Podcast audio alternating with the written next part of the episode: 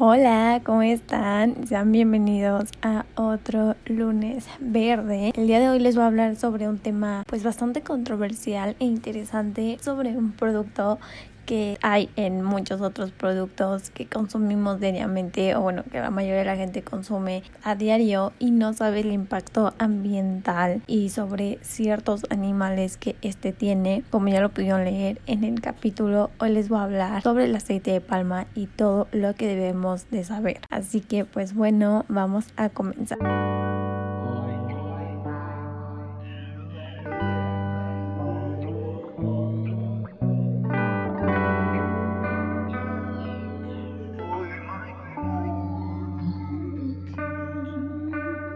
Este aceite es el más usado del mundo y de hecho está en una multitud de productos que consumimos a diario pese a que no es una alternativa idónea desde el punto de vista nutricional. Además de eso, su producción conlleva excesos medioambientales y sociales como les mencioné hace rato. Ahora, ¿qué es y para qué se usa? Este aceite se produce a partir de los frutos de palma africana que se llama Elaesis guinesis, me parece que así se pronuncia, y se ha convertido en una materia prima usada a nivel global para la elaboración de una gran cantidad de productos de la industria cosmética y alimentaria. También el aceite de palma está desplazando a las grandes hidrogenadas que se han demostrado nocivas para nuestra salud. No obstante, este aceite es muy rico en grasas saturadas, por lo que está lejos de ser una alternativa idónea desde un punto de vista del equilibrio nutricional y pues evidentemente es preferible no abusar de él.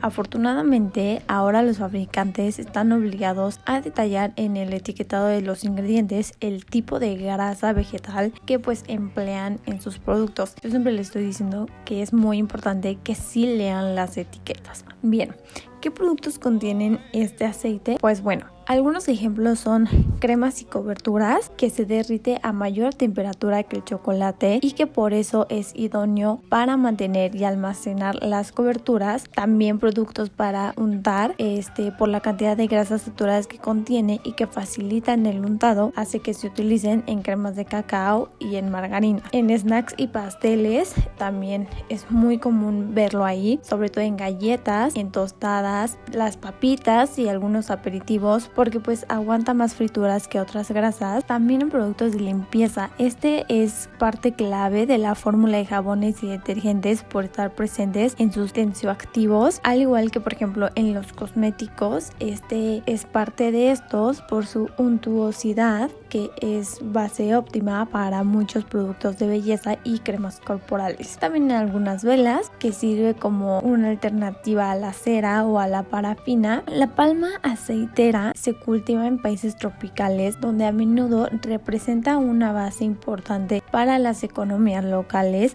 así como una materia prima para la industria local. Su cultivo en Indonesia y Malasia, que son los países que concentran el 85% de la producción mundial, han tenido un fuerte impacto ambiental y social, obviamente. Otros países exportadores de aceite de palma son Colombia, Tailandia, Brasil, África Occidental, México, entre otros. La expansión de monocultivos intensos como las plantaciones de aceite de palma, específicamente en el sudeste asiático, se han asociado con la deforestación de los bosques tropicales, la apropiación de las tierras pertenecientes a comunidades autóctonas, abusos contra los derechos humanos y la muerte de ejemplares de diferentes especies animales como elefantes, tigres de Sumatra y pues ya los muy conocidos orangutanes, que justamente es que el aceite de palma se empezó a ser muy popular porque están terminando con el hábitat de los orangutanes. Según la UNEP, que es el programa medioambiental de Naciones Unidas, las plantaciones de aceite de palma son la principal causa de la deforestación en Malasia e Indonesia. Aproximadamente el 70% de las plantaciones de palma en Indonesia y el 50% en Malasia están situadas en zonas que previamente eran bosque tropical. Les voy a dejar en nuestro Instagram un mapa de cómo esto desde 1950 hasta el 2020, o sea, hasta este año, se ha ido deforestando, se ha ido quedando sin árboles para que ustedes se den una idea del impacto que tiene pues usar esto. También tenemos que saber que este aceite es económico, versátil y que actualmente está dentro de un mercado estable. Hay muchísimas razones para que el aceite se haya convertido en el aceite vegetal más consumido del mundo. Una de ellas es por la alimentación, o sea, en esta su condición sólida a temperatura ambiente y su textura contentosa permite sustituir la mantequilla o las grasas hidrogenadas de muchos productos que son procesados. Es un ingrediente difícil de sustituir en otros sectores industriales como el de la cosmética o los productos de limpieza, además de que su cultivo es más rentable que el de sustitutos hipotéticos como el aceite de soya o el de coco. Estas razones explican el auge del uso de pues este aceite, pero también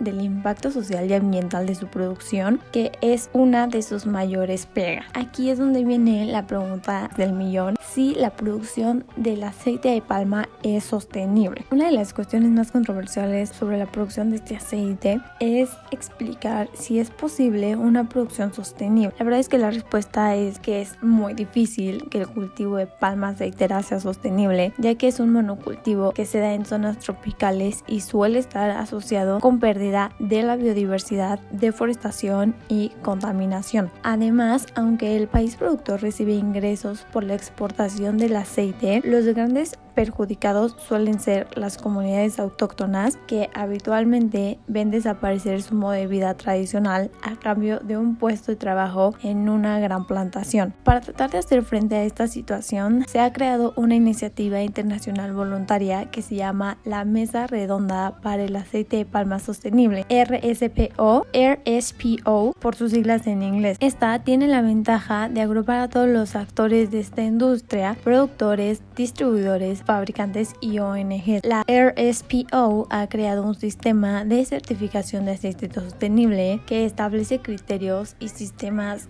de autoría que pueden garantizar que la producción respete los derechos laborales y de las comunidades indígenas, que no ocupen nuevas zonas de elevado valor medioambiental y que no se amenace la biodiversidad, además de promover prácticas agrícolas mucho más limpias. Esta organización cumple sus objetivos, pero con algunos matices. Eh, por decir, es válido para las nuevas plantaciones, pero no soluciona los problemas creados en el pasado por empresas que ahora pues son miembros de la RSPO. También es mejorable ya que hay aspectos como el cambio climático o la prohibición de pesticidas específicamente peligrosos como el paraquat que todavía no se han pues abordado. También todavía no se han hecho estudios de impacto que avalen que realmente suponen una mejora en el terreno. La verdad es que no todo el aceite sostenible es igual. Hay varias fórmulas de abastecimiento de aceite de palma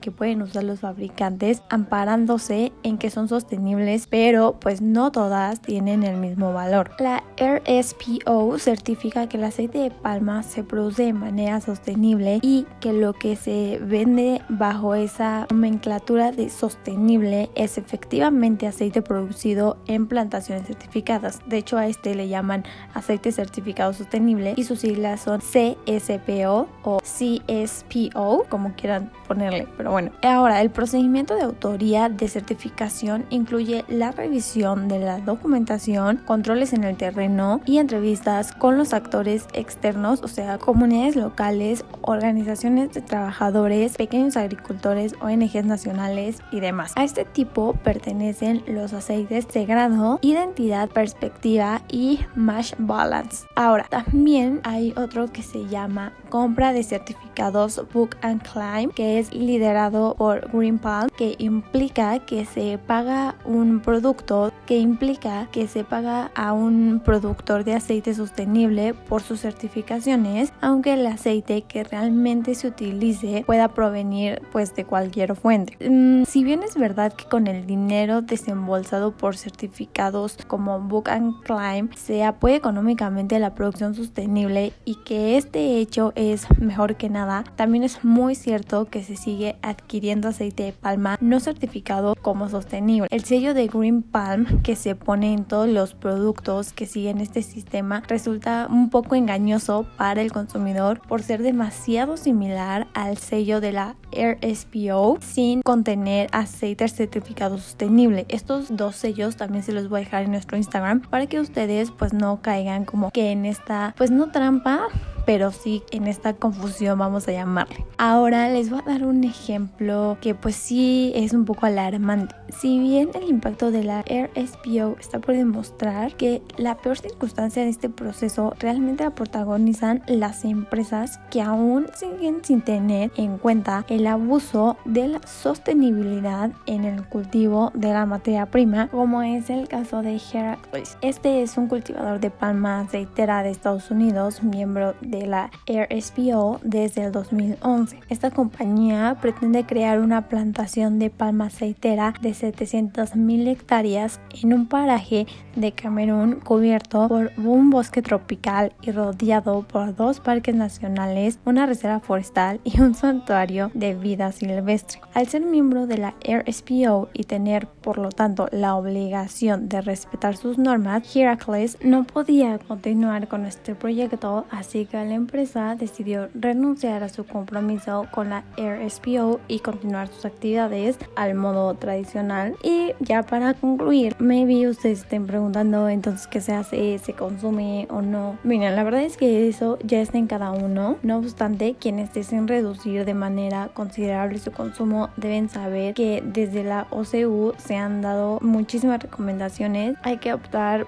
por los que estén certificados con el distintivo de que su producción se ha realizado de la manera sostenible. Recuerden, no caigan en el greenwashing. Y pues, ¿a qué se refieren? A que dispongan de la mencionada etiqueta de la RSPO. Y ya para concluir, les quiero decir que en nuestro papel como consumidores no podemos eludir los aspectos relativos a la conservación del medio ambiente y la biodiversidad y, por supuesto, los que conciernen a los derechos humanos, pero haciendo boicot a los alimentos. Con este aceite, tristemente no es probable que desaparezca este problema, ya que lo único que puede que pase es que bajen costos y sea aún más barato para la industria de la energía y para los grandes mercados emergentes como China. Y si se vende más barato, se produce a un coste más bajo, lo cual hará que empeoren las condiciones de producción. Está claro que en todas las industrias de la energía, de la alimentación y la cosmética deberían eh, como medida indispensable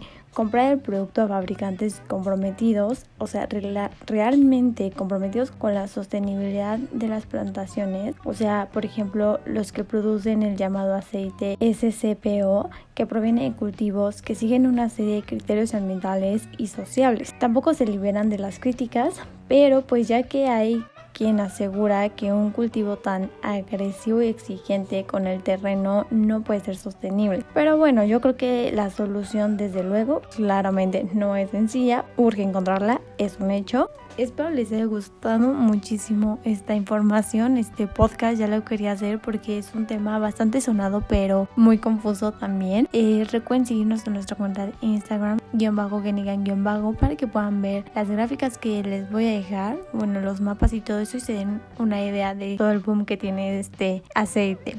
Muchas gracias por escucharme y nos vemos en el siguiente podcast. Bye.